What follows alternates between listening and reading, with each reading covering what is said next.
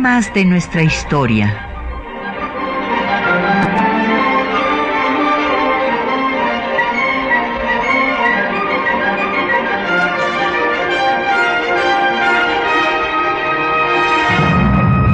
Un espacio que difunde el conocimiento del pasado para comprender nuestro presente. Programa a cargo de la maestra Patricia Galeana.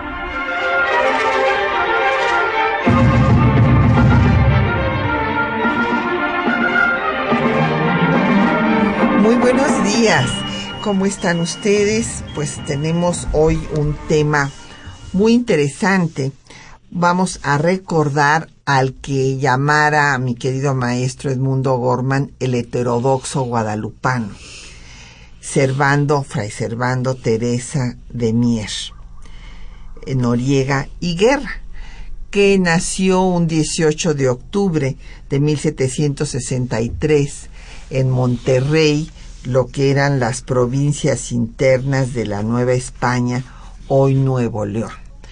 Y bueno, eh, es un personaje muy eh, interesante, verdaderamente apasionante, el que se fugó de todas las cárceles eh, cuantas lo metieron y miren que lo metieron en muchísimas porque pues tuvo el tino de oponerse al imperio español, nada menos que al imperio y a la iglesia católica, al echar por tierra la leyenda de la Virgen de Guadalupe y la que se había plasmado en la tilma de Juan Diego, etcétera, etcétera. Entonces, pues le agarraron una ojeriza terrible, tantas veces como se escapaba, lo volvían a prender y lo volvían a encarcelar.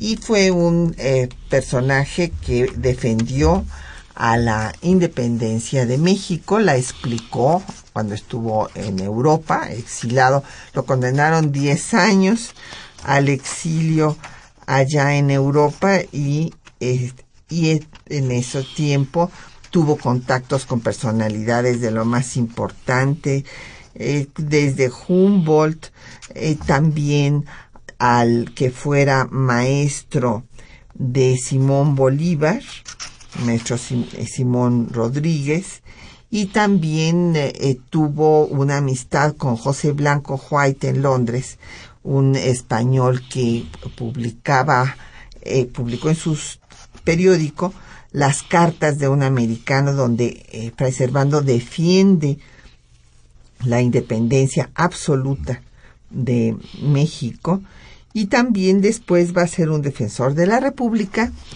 y un defensor de un federalismo moderado.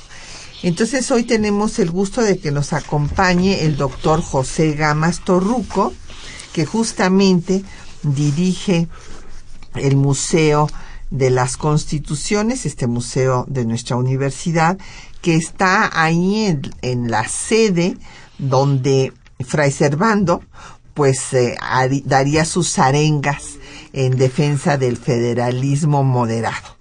Así es que bienvenido, Pepe, qué gusto que estés aquí con nosotros. Muchas gracias, Pati, muchas gracias. Encantado de estar eh, de nuevo aquí.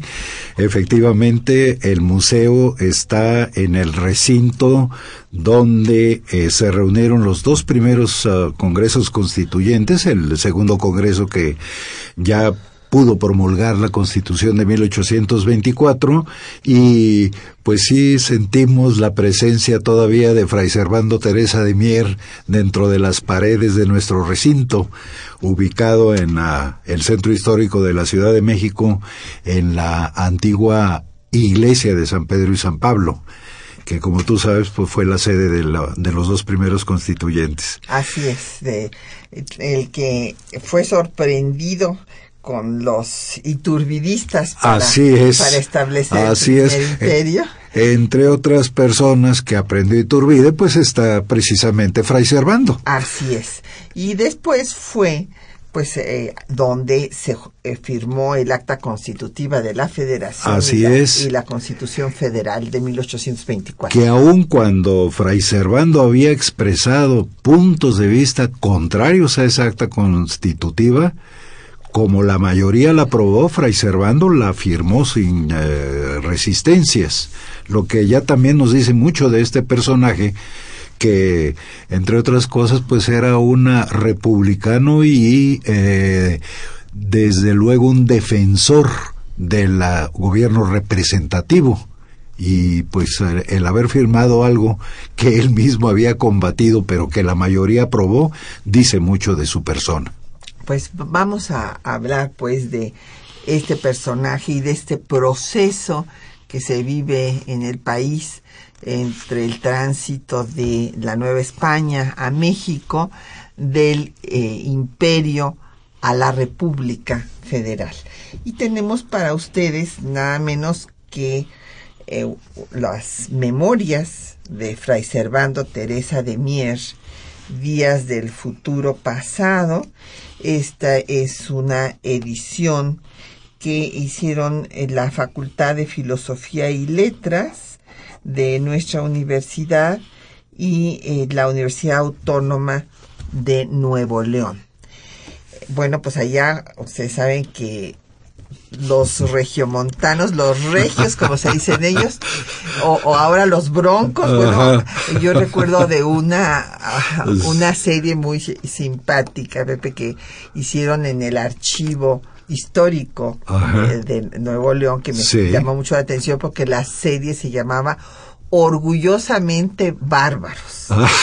Entonces, bueno, pues allá los, los regios, que bueno, allá, allá voy a estar con ellos, justo celebrando un aniversario más de Mier el próximo martes, y eh, pues son orgullosísimos tanto de Fray Servando y también recuerdan a Vidaurri, ¿eh? defienden a Vidaurri, no les puedes tocar a Vidaurri porque se sienten agraviados.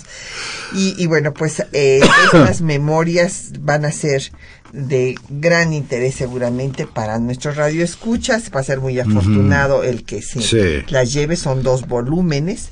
Y por otra parte tenemos para ustedes tres volúmenes más de estudios sobre la primera historia de la independencia de México, que fue la que escribió Mier. Este es un eh, trabajo que se hizo durante 10 años, porque eh, está allá en, en París, en la Biblioteca de París, está el original, de esta historia de la revolución de la, Nueva España. Tiene un, un título verdaderamente pues vanguardista, historia de la revolución sí, sí, señor. Sí, señor.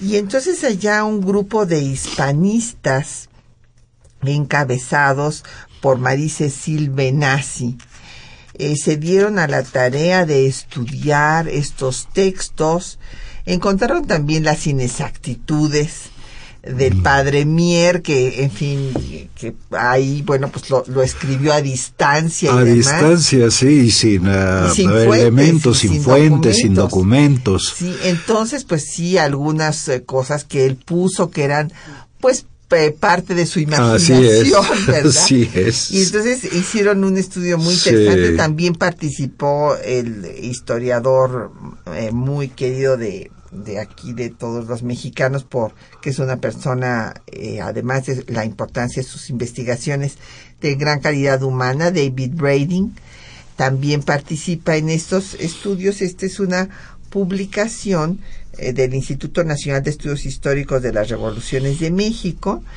que eh, se publicó esta obra salió en francés y la publicamos justamente con esta intención de celebrar, bueno, primero el, bicentenario eh, de su, no más que, sí, bicentenario de, de su nacimiento y pues creo que es interesante para quienes trabajan estos temas el ver cuál es la perspectiva que tienen los colegas europeos del mismo.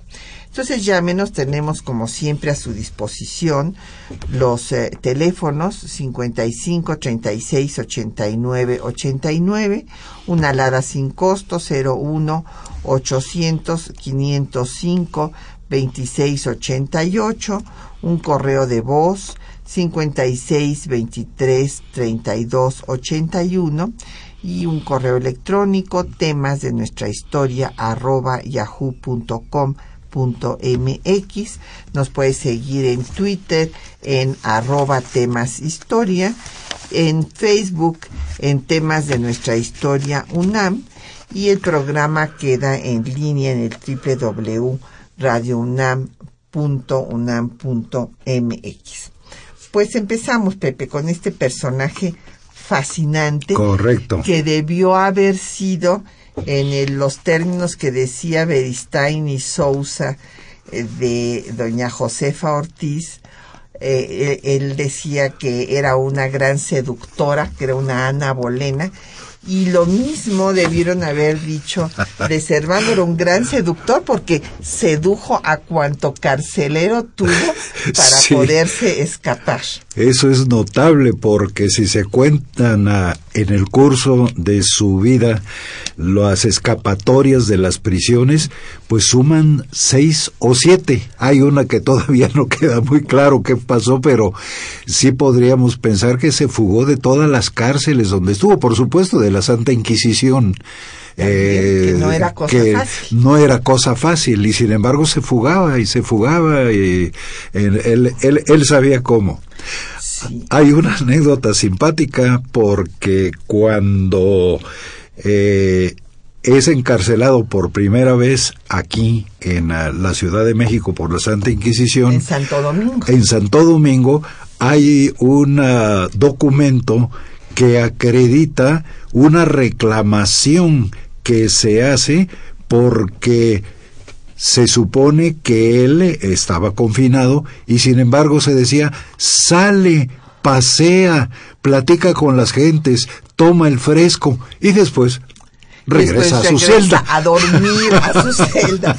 Es, eh, es, un personaje verdaderamente fascinante. Así es, el heterodoxo guadalupano. Así es. Y bueno, el tema eh, pues empieza, que es lo que marca su vida, un sermón un sermón que da justamente un 12 de diciembre de 1794, nada menos que para celebrar a la Virgen de Guadalupe, pero con la presencia de todas las autoridades, del virrey Revillagigedo, del arzobispo, toda la alta jerarquía eclesiástica. Él ya se había caracterizado por su criollismo, o sea, era un defensor de que los nacidos en estas tierras, eh, hijos de españoles, como lo era él, tuvieran participación en la toma de decisiones. Y había hecho críticas a la corona española y al absolutismo.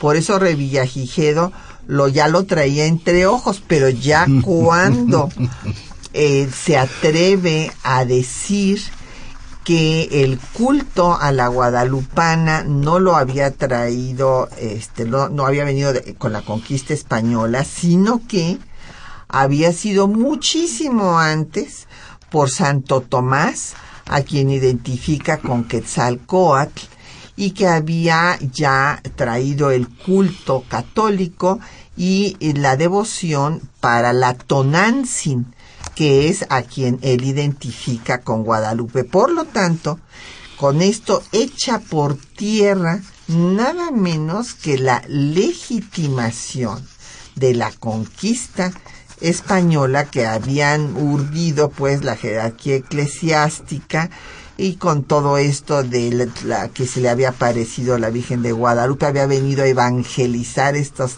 tierras en persona, la guadalupana, y que se había plasmado en la tilma de Juan Diego y Mier dice, no es cierto, se plasmó en la capa de Santo Tomás. Efectivamente, Pati, es como tú dices. Eh, en realidad no existe, digamos, una copia del sermón, pero sí de las notas que él entrega a la Inquisición diciendo que con base en esas notas, que son una investigación histórica en realidad, eh, esta idea de Quetzalcoatl no era él el único defensor y posteriormente incluso se siguió manejando la idea de que Quetzalcoatl podía haber sido algún misionero cristiano, entre otras uh, elucubraciones acerca de esta figura mítica. Pero efectivamente él señala esto. En, los apuntes él presenta como un resumen de lo que después él expresó y dice textualmente, la imagen de Nuestra Señora de Guadalupe no está pintada sobre la tilma de Juan Diego, sino sobre la capa de Santo Tomás Apóstol de este reino. Y después, pues ah, habla precisamente de que la imagen de Nuestra Señora de Guadalupe es pintura de los primeros eh, años del siglo primero de la Iglesia. Pero así como su conservación, su pincel, es superior a toda humana industria, en realidad todas las eh, los resultados indican que la pintura originalmente es del primer siglo.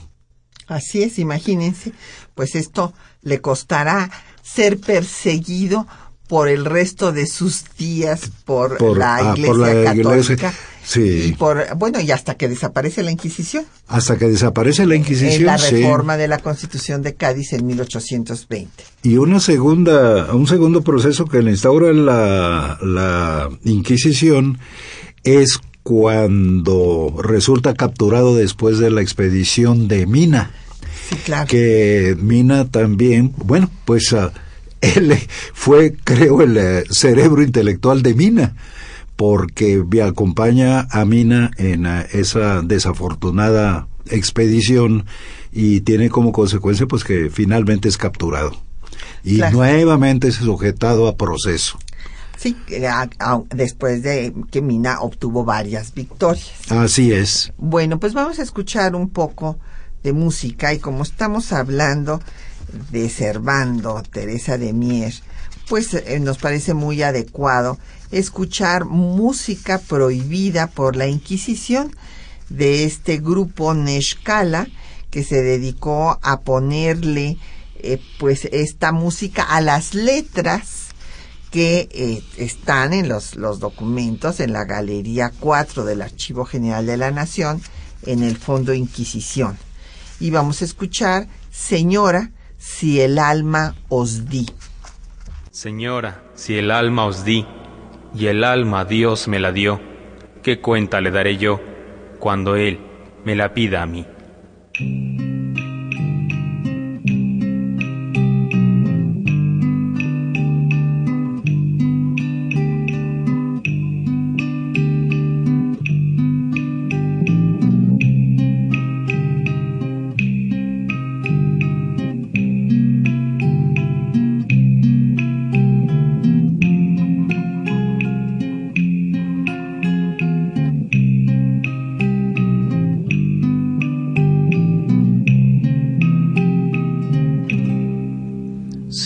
Estuve en el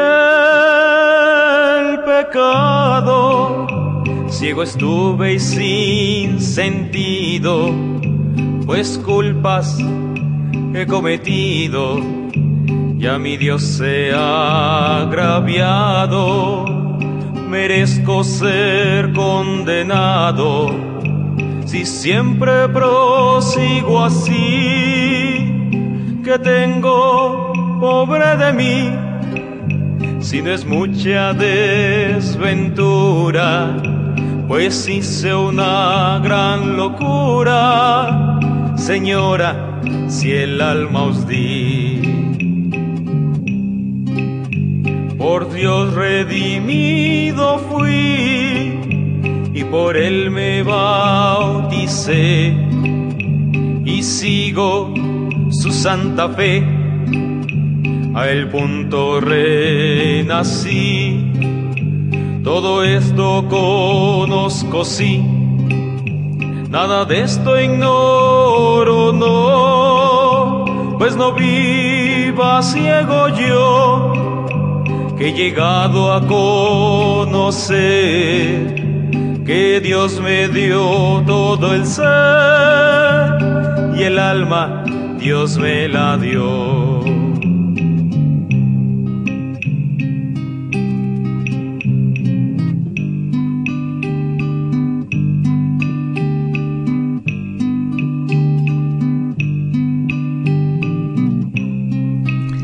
Bueno, pues ahí tienen ustedes de fondo esta composición eh, prohibida por la Inquisición, porque bueno, pues imagínense un hombre que le da su alma a una señora, no se sabe a qué señora, si está hablando de pues una persona mítica o una virgen o, una, una, o una mujer común y corriente, pero pues qué iba a hacer con el alma después que cuando se la tenía que entregar a Dios.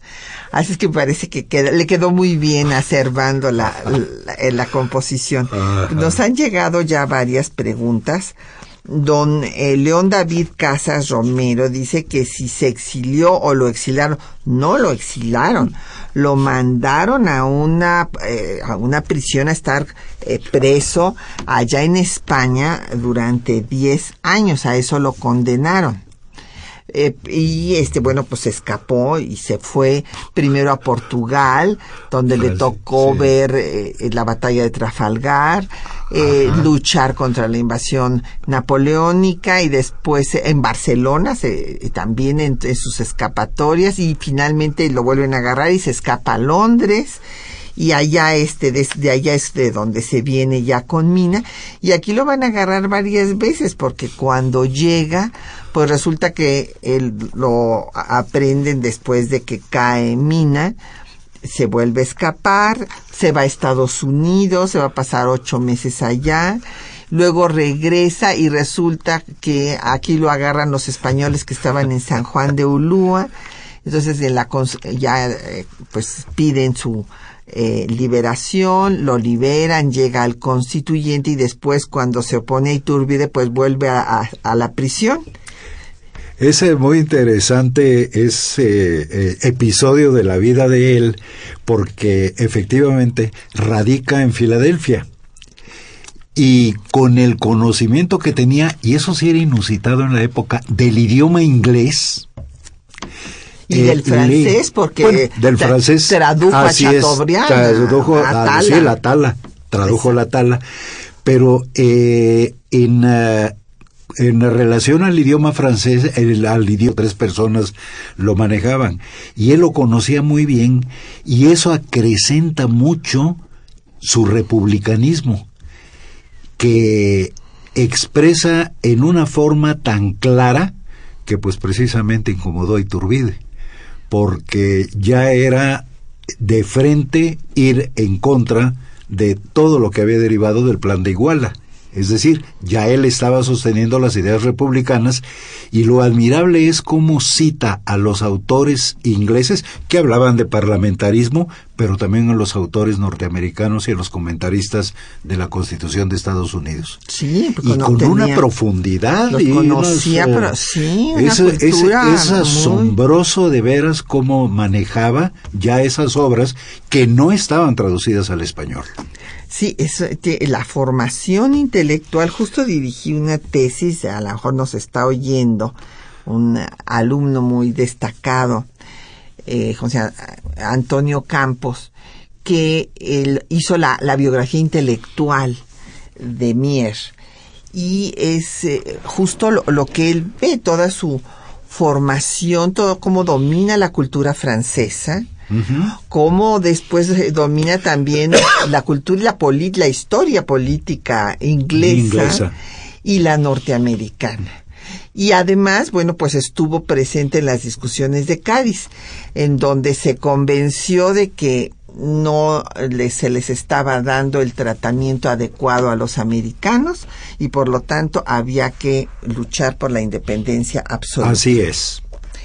Eh, nos eh, llamó Claudia López de la Benito Juárez, que por favor repitamos el, nombre del libro que fue publicado primero en Francia. Con mucho gusto son estudios sobre la primera historia de la independencia de México de Fray Servando Teresa de Mier. Entre sus autores están eh, la doctora María Cecil Benassi y el doctor David Brady. Entre eh, otras preguntas está don Alejandro Choa de Cuauhtémoc, que si podíamos hablar de la oposición de Mier al federalismo. Lo que él decía, y eso un, eh, este, un discurso maravilloso, el de las profecías, eh, que, en el que se hace una comparación de México y Estados Unidos. Y entonces él dice que hay, son dos culturas distintas y que por lo tanto no hay que copiar eh, las instituciones de eh, los norteamericanos, porque allá fueron 13 colonias que se fundaron independientemente, que tenían distintas nacionalidades, inclusive religiones, y que se unieron en una confederación para independizarse y que en la Nueva España era un proceso distinto. Eh, la corona española había unificado a todos estos territorios y si se daba una independencia eh, pues tan absoluta a los estados hablando de que eran soberanos esto era eh, posible que lo llevara a separarse realmente a independizarse y que se fragmentara México como se eh, fragmentaron los países centroamericanos y que decía que eh, a los españoles se les criticaba su anglomanía y a los mexicanos se podía criticar la nortemanía. Sí, él efectivamente en ese discurso que después Carlos María Bustamante y más adelante Lucas Alamán eh, bautizaron como el discurso de las profecías, porque lo que él pensaba era precisamente que el federalismo iba a causar una desunión y pues ah, eso en alguna medida se produjo durante todo el siglo, la primera mitad del siglo XIX, eh, eh, aunque en ese sentido, pues habría que ver que no es tanto el federalismo y el centralismo, sino la persistencia de los ah, intereses coloniales, el interés de la burguesía criolla, de la alta burguesía criolla, de la iglesia y del ejército, de mantener los privilegios. Pero en fin, hace señalamientos importantes. Había una presión muy fuerte de las provincias y las provincias se declararan y quedó en el lenguaje mexicano que los estados son eh, libres y soberanos. Y él decía, la soberanía solamente la tiene el pueblo. La nación. Y la soberanía, la nación. la, nación. La nación. No los estados. y no los estados. Y ese principio, pues, es eh, reconocido absolutamente el día de hoy. La soberanía la tiene la nación, no la puede tener una corporación como es el Estado. Y no puede existir tampoco pues una ah, soberanía regional sobre la voluntad nacional, la voluntad de la nación. Yo creo que esa idea de Fray Servando no se ha destacado suficientemente, que él fue un defensor de la soberanía nacional. Más allá de la propuesta que él mismo dice, él se califica como una federalista moderado y lo dice. Yo estoy por la federación, pero no por una federación tan amplia que vaya a crear divisiones, sino por una federación moderada. Eh, sin embargo, pues ah, su discurso se ha tomado como base del centralismo y se le adjudica pues ser eh, un defensor de la República Central no es tan sencillo eh, eh, hacer esa calificación. No, no, pues lo dice textualmente. En una forma Yo no rotunda. Estoy por, Entonces, lo, vamos a oír ahorita él, en los eh, textos. Él, él habla de un federalismo moderado y se refiere a un documento donde se presenta pues un federalismo ciertamente muy acotado para las provincias o para los estados, pero al fin y al cabo él eh, sostiene y se considera como un defensor, primero que nada, de la República. Es un republicano absoluto e irredento. Y después él se califica como un eh, federalista moderado. Claro, y esta idea de un que lo que debía darse era un federalismo centralizado que fuera dándoles poco a poco más autonomía a, los estados. Así es. Bueno, pues fue un poco lo que acabó estableciéndose en la segunda mitad del siglo XIX y también en el, eh, podemos decir que en el siglo XX, porque la centralización pues hizo que no, hubiera un federalismo real. No podemos negar la centralización. Así es. Es decir, independientemente de nuestras constituciones, te digo, yo soy constitucionalista fundamentalmente, pero no podemos negar la realidad. Y la realidad del porfiriato fue centralización y la realidad de la Constitución de 17 pues ha sido también un proceso de federalización. Entonces, es un fenómeno que habría que considerar. Tampoco es fácil explicar esto, ni tomar un partido eh, absoluto en relación a una o a otra posición, pero la realidad de las cosas es que sí se dio ese proceso de centralización que en alguna forma, pues... Ah, ah, ya había pronosticado. Había pronosticado Fray Servando y por eso se le calificó por dos personajes como don Carlos María Bustamante y Lucas Alamán como profético. Así es. Pues vamos a escuchar los textos, eh, justo textos del propio Servando Teresa de Mier, pues en contra del absolutismo, toda su tesis sobre Guadalupe Tonantzin, en fin, eh, la importancia de escribir la historia de la revolución de la Nueva España para desmentir el desprestigio que se difundía obviamente por la corona española de que Hidalgo era un cura sanguinario, que esto fue lo que después se difundió ahora en el bicentenario, lamentablemente, que no es nada nuevo, es lo, mismo que difundía la corona española en contra de Hidalgo en su tiempo, razón por la cual Mier escribe su obra para desmentir tal idea de el cura sanguinario y después su defensa pues de la república y del federalismo moderado. Servando Teresa de Mier fue autor de la primera historia de la revolución insurgente. Desde sus primeros años como miembro de la clerecía, se había opuesto al régimen absolutista español. En sus sermones criticó al sistema colonial y defendió a los americanos. Consideró a las culturas originarias el punto de partida de la nación mexicana y no a la conquista española. En su célebre sermón guadalupano del 12 de diciembre de 1794, el dominico echó por tierra los fundamentos de legitimación de la conquista española. La imagen de Nuestra Señora de Guadalupe no está pintada en la tilma de Juan Diego, sino en la capa de Santo Tomás Apóstol de este reino. 1750 años antes del presente, la imagen de Nuestra Señora de Guadalupe ya era muy célebre. Había un templo donde estaba una diosa llamada Teonantzin, madre de los dioses, de las gentes y madre nuestra. El trabajo más importante de Servando Teresa de Mier es La historia de la Revolución de Nueva España, publicada en dos tomos. El objetivo del autor era dar a conocer la verdad sobre la guerra independentista, desmentir las versiones que desprestigiaban a los insurgentes y explicar las razones de su lucha. Escuchemos. El cura Hidalgo convocó al pueblo y le arengó. Hoy, decía, debía ser mi primer sermón de desagravios.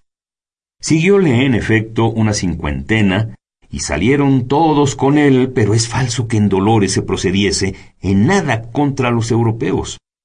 Algún desorden hubo en San Miguel, no porque se autorizase, sino porque la multitud, que se multiplicaba con las arengas y discursos, siempre se desmanda al pillaje que puede. Hidalgo, en vez de palabras, se ganaba al pueblo con obras. Publicó la libertad de tributos, y los indios corrieron de todas partes a alistarse bajo sus banderas azules y blancas, que eran los colores distintivos de los antiguos emperadores de la náhuac.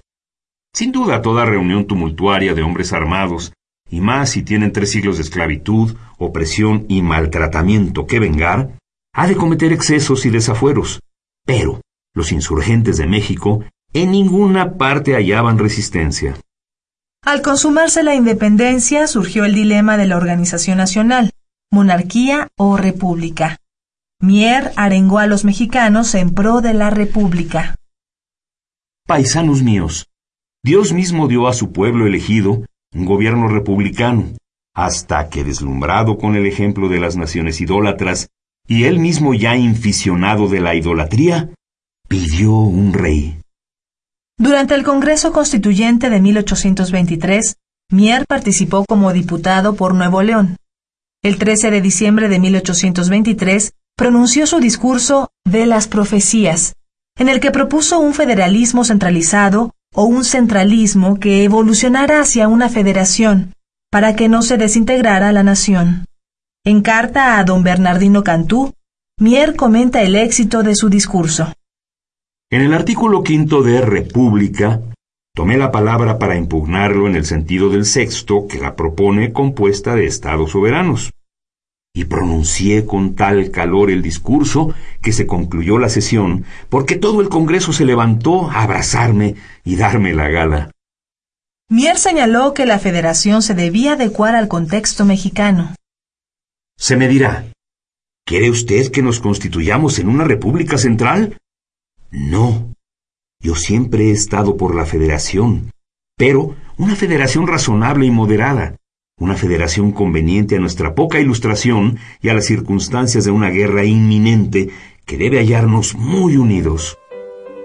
Finalmente, la Constitución se promulgó el 4 de octubre de 1824, estableciendo una república federal y un régimen presidencial.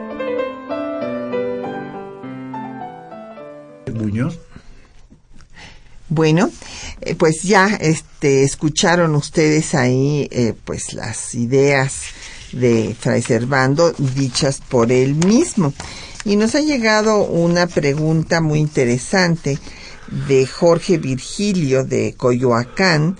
Eh, dice que si es posible que Mier leyera la memoria sobre las apariciones de la Virgen que presentó Juan Bautista Muñoz en eh, la Academia de Historia de Madrid en el mismo año, en 1794. Pero eh, me estaba comentando el doctor Gamas Torruco que no los pudo leer porque es primero el sermón guadalupano. Lo que yo aquí quisiera decir, a reserva de que el doctor Gamas Torruco nos hable de Juan Bautista Muñoz, es que las ideas sobre que no era que era, no, no era a Juan Diego a quien se le había aparecido la Virgen y que esta aparición pues eh, eh, no de, de, hecho no no hace mayor comentario sobre las apariciones. Lo que sí dice Bautista Muñoz que son apariciones sospechosas. Pero aquí lo que Fray Servando está diciendo es que fue Santo Tomás que lo identifica con Quetzalcoatl, el que trajo el culto católico ya monoteísta, porque hay que recordar que Quetzalcoatl empezó con, el, con esta tendencia monoteísta, y que la Virgen Guadalupana era la Tonantzin, que era ya eh, venerada eh, por los indígenas americanos muchísimo antes de que hubieran llegado los españoles. Por lo tanto, no servía de justificación a la conquista de estos pueblos.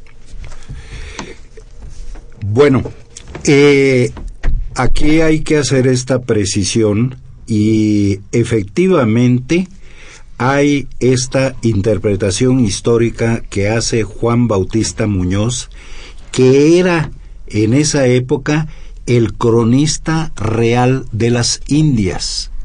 O sea, se trataba de un historiador y de un hombre con un cargo muy alto.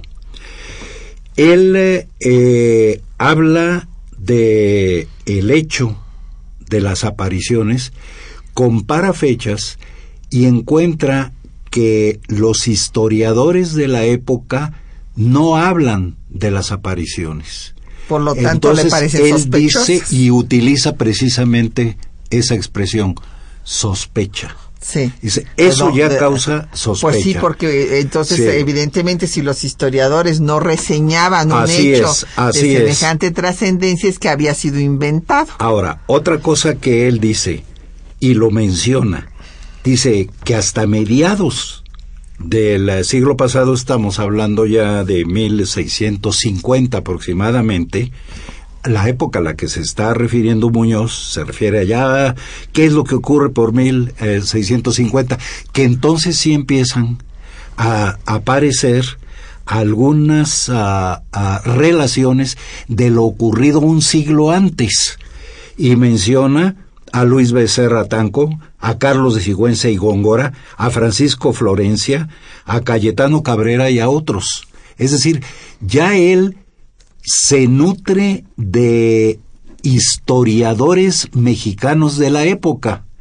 Y entonces dice, entonces sí, pero un siglo después de la fecha en que se dice ocurrieron las apariciones, es cuando se empieza hablar, hablar de ellas. Eh, lo que sí es evidente es que Fray Servando se enteró, pero esto después de la sermón, después de que presentó como los papeles que nosotros hemos ah, referido hace un momento, eh, que Fray Servando entrega a la Inquisición, digamos, sus apuntes de investigación histórica, entonces él sí le envía varias cartas a Muñoz, porque siente que Muñoz pues ah, está informado y, e incluso más informado que él. El tono es un tono de diálogo con un colega y, ah, y- y existe esa correspondencia con Muñoz. Yo la encontré en ah, hace tiempo, pero puedo puedo puedo después dar el dato en, ah, en la recopilación de documentos de Hernández Dávalos. Hernández y Dávalos, claro. Sí, y ahorita eh, Quetzalín, que es nuestra productora, ya nos dio la fecha Ah, perfecto. cuando eh, se presenta esta disertación de Juan Bautista Muñoz en la Academia de Historia de Madrid, De Madrid. sobre la aparición de eh, la Guadalupana, que fue el 18 de abril de 1794. O sea que Muñoz, por su parte, llegó a esta conclusión, pues como un científico, Así es. de que cómo era posible que hubiera habido semejantes apariciones y los historiadores no hablaban de ellas. Sí. Y esto lo presenta en abril de 94. Y eh, Fray Servando presenta su eh, sermón guadalupano en 12 de diciembre del 94, del mismo año. En fin, este, porque aquí la pregunta de don Jorge Virgilio era si había leído esta disertación de Muñoz Mier. Y bueno, la pudo haber leído en última instancia porque la disertación fue en abril y este Fray Servando lo presenta el discurso en diciembre. Ahora, él lo que sí se sabe también es que tiene la influencia de Borunda, Ajá. el abogado que tenía también estas mismas ideas. Estas mismas ideas y que estamos hablando de personajes que, bueno, pues con los instrumentos de la época, tú lo sabes mejor como historiadora, pues eran los instrumentos de investigación que había en la época y la técnica de investigación de la época. Inclusive, volviendo a Muñoz, ese trabajo le vale ser aceptado en la Academia Hispana de Historia, en Madrid. O sea que se tomó Eh, es una disertación, en serio, una investigación en sólida. serio, igual que la de que la de Borunda. De Borunda se decía que pues ah, era una un abogado muy serio que era una persona muy seria, pero naturalmente la Inquisición pues también dijo que tenía ciertas ideas locas, pero en fin, pero se trata tanto lo de Borunda que sí eh, acepta Fray Servando que la influencia, la de, influencia Borunda. de Borunda, esa no Ah, la sí. niega No, Fray no, Servando no, en toda la Es investigación. como, como que la, la cita como apoyo, como a, a apoyo. sus tesis. Así es. Eh, pero la, la de Muñoz sí queda en una correspondencia que posteriormente sostiene con, ah, con Fray Servando. Sería muy interesante explorar eso, pues son unos ah, fajos de, de, papeles, pero le dirige eh, Fray Servando a Muñoz no menos de cinco cartas, ya dando amplitud a la, a la argumentación, ya no, ya pasado el sermón guadalupano. Así es. Pues vamos a hacer otra pausa. Seguiremos escuchando estas canciones prohibidas por la Inquisición y ahora vamos a escuchar pues le queda muy bien también a Fray Servando que estuvo en tantas cárceles el cantar del preso.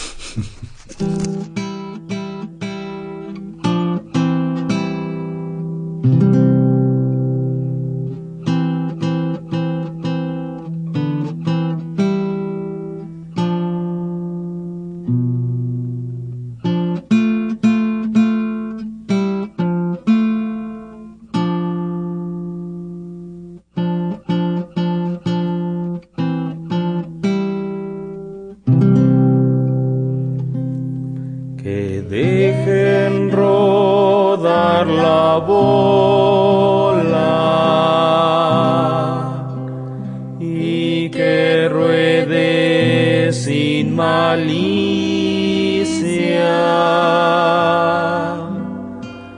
Que si yo fuera justicia,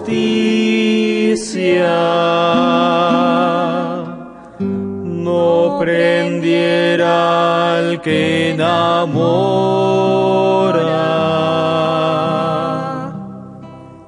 Por ti no tengo camisa, por ti no tengo capote.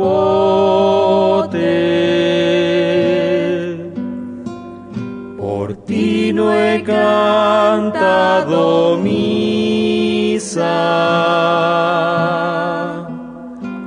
Por ti no soy sacerdote.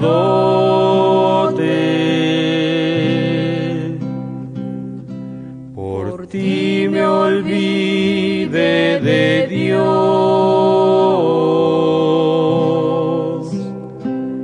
Por ti la gloria perdí. Por ti me voy a quedar. Sin Dios, sin gloria y sin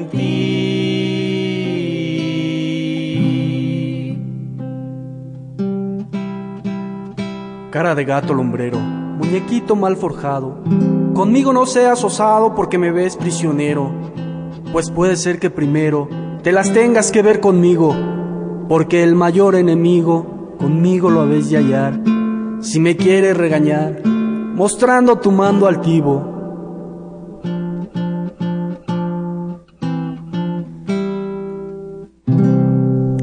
Bueno, pues seguimos recibiendo preguntas interesantísimas, comentarios de nuestros radioescuchas. Eh, don Armando Cruz de Iztapalapa eh, quiere que ah, le recomendemos alguna lectura sobre el descubrimiento de América. Pues mire, don Armando, hay un texto que, pero solamente lo puede usted encontrar en la biblioteca del Archivo Histórico de la Cancillería mexicana que publicamos en el Archivo de Relaciones Exteriores en 1992, en donde reunimos eh, a los principales protagonistas en ese momento del debate sobre la celebración o no del quinto centenario del descubrimiento de América o del encuentro de dos mundos, como dijo el maestro Miguel León Portilla. Entonces ahí puede usted encontrar, se llama En torno al 12 de octubre de 1492, y están los textos de eh, Silvio Zavala, que pues sí quería que se hiciera un reconocimiento de la hazaña náutica que implicó el descubrimiento eh, colombino. Está también el, el texto de O'Gorman, que él tiene un libro sobre este que es fundamental, la invención de América, y él dice que los europeos inventaron pues a, la América que ellos idealizaron. Por otra parte está el texto de Leopoldo Sea, que dice que se, con esa invención se dio un encubrimiento de las culturas originarias y desde luego el texto de Miguel León Portilla del encuentro de dos mundos. Don Oscar García Alcántara nos pregunta por correo electrónico que qué opinamos que si es un mito o es un hecho real. Bueno, no, no es un hecho real. Eh, lo que es un hecho es que se creó el mito, ¿verdad? Y eso es lo que es interesante estudiar y que qué estudios tenía Mier, bueno, era doctor en teología, pero después del sermón guadalupano le quitaron todo, le quitaron el permiso para predicar, no podía eh, decir un solo sermón más, no podía ni siquiera confesar, no podía enseñar y le quitaron el grado de doctor en teología. Además, uh, Patti, eh, consideremos que todos los hombres de esa época, don Miguel Ramos Arispe, Guridi y Alcocer, el propio Fray Servando, desde luego, tenían una amplia cultura. Es decir, eh, no era solamente eh, la teología, no, era solamente, sino eran hombres de una cultura muy amplia, pero además con una avidez intelectual porque si va uno viendo el pensamiento de ellos, analizándolo, se va uno dando cuenta que en el camino se nutren de toda la ideología de la época. El caso de Fray Servando es muy claro. Al principio no cita a Borg, no cita a Bentham, no cita a Locke, no lo cita, pero después de su estancia en Londres los está citando y lo cita apropiadamente. Es decir, quiere decir que no solamente dije esto, conoció la cultura inglesa, me refiero al pensamiento inglés, sino que lo digirió perfectamente, porque las ah, acotaciones que hace son notables. Igual en lo de Filadelfia que ya comentamos. Es decir, había una amplia cultura y no solamente el grado de doctor en teología. Claro. Eh, también es muy interesante una cosa. Esa idea de la soberanía popular la tomaron del pensamiento jesuita, de, Juárez, de Suárez y del padre Victoria. Es decir, porque el mismo Fray Servando rechazaba el pensamiento de la Revolución Francesa porque condujo al terror. Él decía que eso era muy peligroso. Él era un hombre que consideraba que era mucho ah, mejor, eh, como lo demostró con su ah, federalismo moderado, lo que él llamaba el federalismo moderado, de ir paulatinamente cambiando las instituciones. Así es. Y bueno, eh, por otra parte nos pregunta don Oscar García Alcántara que cuál fue su principal legado. Pues es muy amplio, don Oscar, porque fíjese, bueno, primero, pues darle esta, esta herida al sistema eh, pues del imperio español, ¿verdad? Eh, deslegitimando la conquista y también echando por tierra pues las leyendas urdidas por la iglesia para legitimarla. Por otra parte, pues su eh, defensa de la independencia de México, la primera obra que escribe sobre la, de la historia de la revolución en la Nueva España, su defensa de la República y su defensa del federalismo. Así es. De un federalismo moderado. Un federalismo moderado que en realidad pues sí, él le dejaba al Congreso, digamos, federal todas las facultades. Entonces, la, idea era de que ese Congreso paulatinamente fuera entregándole, digamos, facultades a los estados. Eso era, era su idea, por eso se consideró que eso en realidad era un centralismo y por eso se toma a Fray Servando como el defensor del centralismo, a pesar de que él hace claramente la aclaración de que él va por un federalismo moderado. Así es. Sol Casas Moreno, de Xochimilco, eh, pregunta que eh, este bueno no no no pregunta realmente es una pregunta que nos está dando ya la respuesta dice que eh, si desapareció la Inquisición después de la Constitución de Cádiz, no en 1812, hay que decirlo. En 1812 hay esclavitud y hay Inquisición en la Constitución liberal. Bueno, ya liberal, pues todavía entre comillas podemos ponerla. Ya en 20, cuando se reforma la Constitución de Cádiz, es cuando se suprime la Inquisición, no se va a abolir la esclavitud. Eso es muchísimo después en España y ella nos dice, doña Sol, que en realidad la Inquisición subsiste con el, perdón, con la, este, ¿cómo se llama? Doctrina de la fe. Tiene un nombre esta oficina del Vaticano de la doctrina de la fe, que era donde eh, pues la manejó Ratzinger antes de ser papa y dice que es una continuación de la Inquisición. Sí, pero afortunadamente ahora ya no queman a los herejes, no los no los torturan en las cárceles de la Inquisición. Así es, así es. Doña Patricia López, mi tocaya, dice que que eh, si se puede comparar a Servando Teresa de Mier por sus ideas independentistas con otros libertadores como eh, Bolívar, bueno, sí, desde luego, como Miranda, en fin, y eh, que como si podemos ahondar su relación con Mina y que cuál era la opinión de eh, Mier sobre la Inquisición siendo dominico. Bueno, pues evidentemente, aunque fuera dominico, por eso se secularizó. Se secularizó. Eso es importante y, se la concedió el Papa. Así es, pidió que no ser ya miembro de los dominicos. pues, pues después de que lo habían tratado tan mal y lo perseguían, ¿no?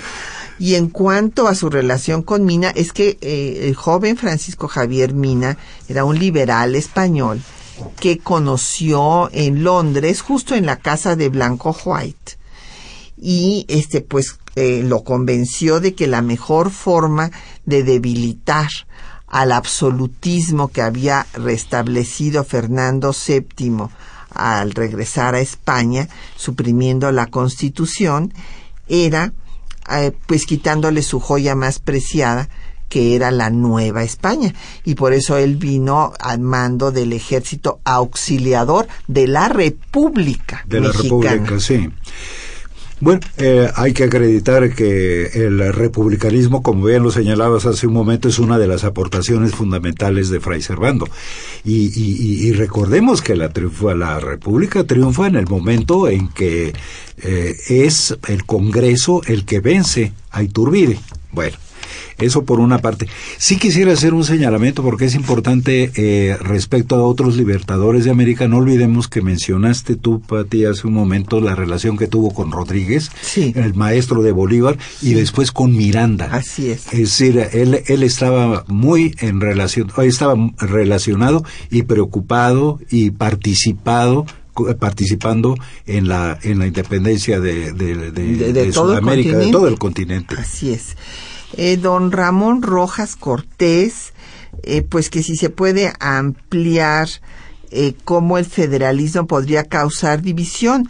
Pues sí, porque decía Fray Servando que era darles demasiada autonomía si los estados se declaraban soberanos y que de ahí a que se convirtieran en pequeñas repúblicas pues era un paso muy corto. Sí, y la cuestión es que recordemos que ya había una presión muy fuerte de las provincias, eh, sobre todo respecto a la actuación final del primer Congreso Constituyente. Recordemos que tanto eh, Jalisco, eh, Zacatecas, Oaxaca y Yucatán se habían prácticamente declarado independientes si no se aceptaba el federalismo. Ese es un hecho también que hay que considerar. Claro. Eh, don Efren Martínez dice que a qué se debe que Santana estuviera en contra del imperio español y al mismo tiempo que la iglesia no le, yo creo que no le tomaron bien su, eh, su pregunta, don Efren, porque, eh, bueno, pues Santana, eh, sí, es cierto, eh, pues primero había sido también realista y, y después fue pues trigarante y turbidista y después fue antiturbidista y fue de los que contribuyó a la caída del primer imperio. Y santanista. Y, y, ya después santanista hasta que se murió. Pero eh, este, en cuanto a la iglesia, pues la iglesia era aliada de la corona española. Y en cuanto a lo que usted dice de que a Iturbide le decían el chacal, no, yo no sé que le, al que le decían el chacal con toda razón era Victoriano, Victoriano Huerta. Y finalmente don Jesús Ríos nos dice que qué pensamos de estas obras de Reinaldo Arenas y de Christopher Domínguez. Bueno, pues son muy interesantes, pero son historia novelada. Ya nos tenemos que despedir.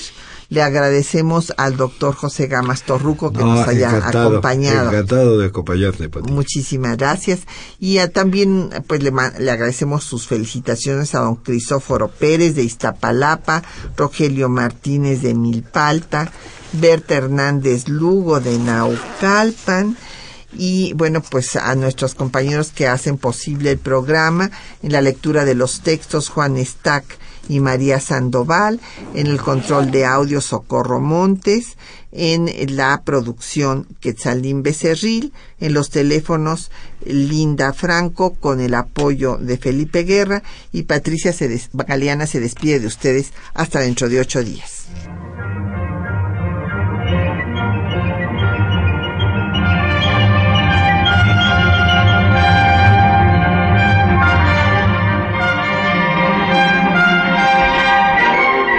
Temas de nuestra historia.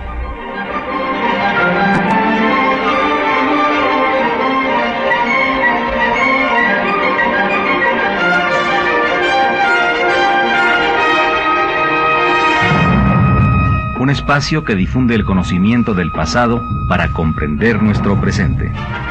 Programa a cargo de la maestra Patricia Galeana.